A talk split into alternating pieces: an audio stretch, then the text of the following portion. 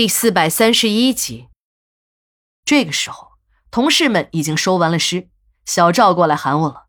那个马哈鱼一看小赵走了过来，立刻脚底下抹油溜了，一边快步离开，一边对阿军说：“军姐，你先和这位姐姐聚一聚，我还得在这转转。”小赵对着那个马哈鱼的背影狠狠的啐了一口：“呸！什么东西？还你妈的记者，整个一个垃圾！”阿军似乎知道小赵和那个马哈鱼的关系，他一边用眼神示意了一下小赵，还向我做了个鬼脸。小赵的气愤只是对于他那个情敌，并没有波及到我这个同学。我刚想和阿军介绍一下小赵，阿军却先说话了：“哎呦，这位就是那个大情圣小赵兄弟吧？你女朋友不错呀，她真的很喜欢你，其中有不少的事情都是误会，慢慢的呀，你就会明白的。别和小哈过不去。”他也不是坏人，那都是为了工作。现在呢，你女朋友也已经完璧归赵了，大家都是朋友嘛，不开心的事儿还是别挂在心上的好。小赵被阿军的这一番话弄得有点懵了，我也有点摸不着头绪。难道现在的记者都能掐会算？要不然他怎么会认识小赵呢？听阿军话里话外的意思，他对小赵的事儿还是相当了解的，还工作上的事儿。难道抢人家的女朋友也是工作上的事儿吗？阿军的话虽然有点不着边际，可看上去也不像是在开玩笑。虽然运尸车是双排座，可多了一个人后还是有点嫌挤。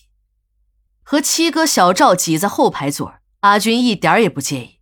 可这两个男同胞就不同了，都是一脸的窘相。阿军看着这两个人都尽可能的离自己远一些。哎呦！这男同胞都怎么了？见了我都躲得那么远，不是我长得像恐龙把你们吓的吧？其实阿军虽然有点男孩子的性格，可这模样长得还是没得说的。如果再好好的打扮一下，一准是个大美女。可能是由于工作的关系，我发现阿军的言谈很开放，一些敏感的男女话题在他的嘴里似乎没有什么忌讳。一路上他都在和我攀谈。弄得开车的秦姨直用眼睛瞪我，小赵和七哥两个也一直低着头，一路都默不作声。听秦姨说，那个从现场救出来的孩子应该是这对死难夫妻的，是个男孩。现场的办案人员经过勘查，证实这对夫妻的死亡时间是在昨天的午夜一点钟，孩子也应该是在那个时候掉下床的，并且孩子一直在哭，是哭累了才睡的。这一点在走访邻居时得到了证实，有几家都听到了从那个房间里传出过微弱的哭声，只是当时都没有太在意。通过作案的手段可以得出结论，这个杀人者是个残忍至极的家伙。可这个家伙不可能没发现孩子，但是他并没有伤害他，这就让办案人员很迷惑了。一个残忍的杀人犯乱刀砍死男主人，还把男主人的子孙根砍下带走。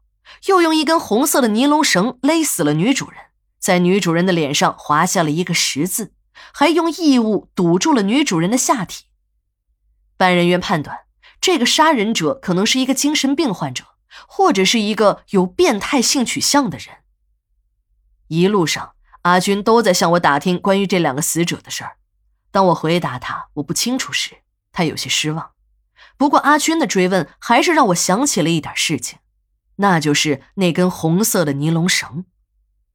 殡仪馆的冷冻间里还有五具同样死因的年轻女性尸体在长期保存着，他们中最短的也已经在大冰柜中保存了两年。用红尼龙绳把年轻女性勒死，在脸上划一个十字后再抛尸，这样的作案手法已经有两年没有出现了。和阿军叙完了旧，我才真正的了解。一个卧底女记者的心酸血泪。同学的情谊都很纯真，虽然我和阿军只是中学同学，在一起的时间不到两年，分别却已经有了二十年，可感情却依然像儿时那样的单纯。这种单纯的感情让我们毫无顾忌的交流。一整夜，狭小的墓地守卫室里多了不少的生气。平时我一个人的时候。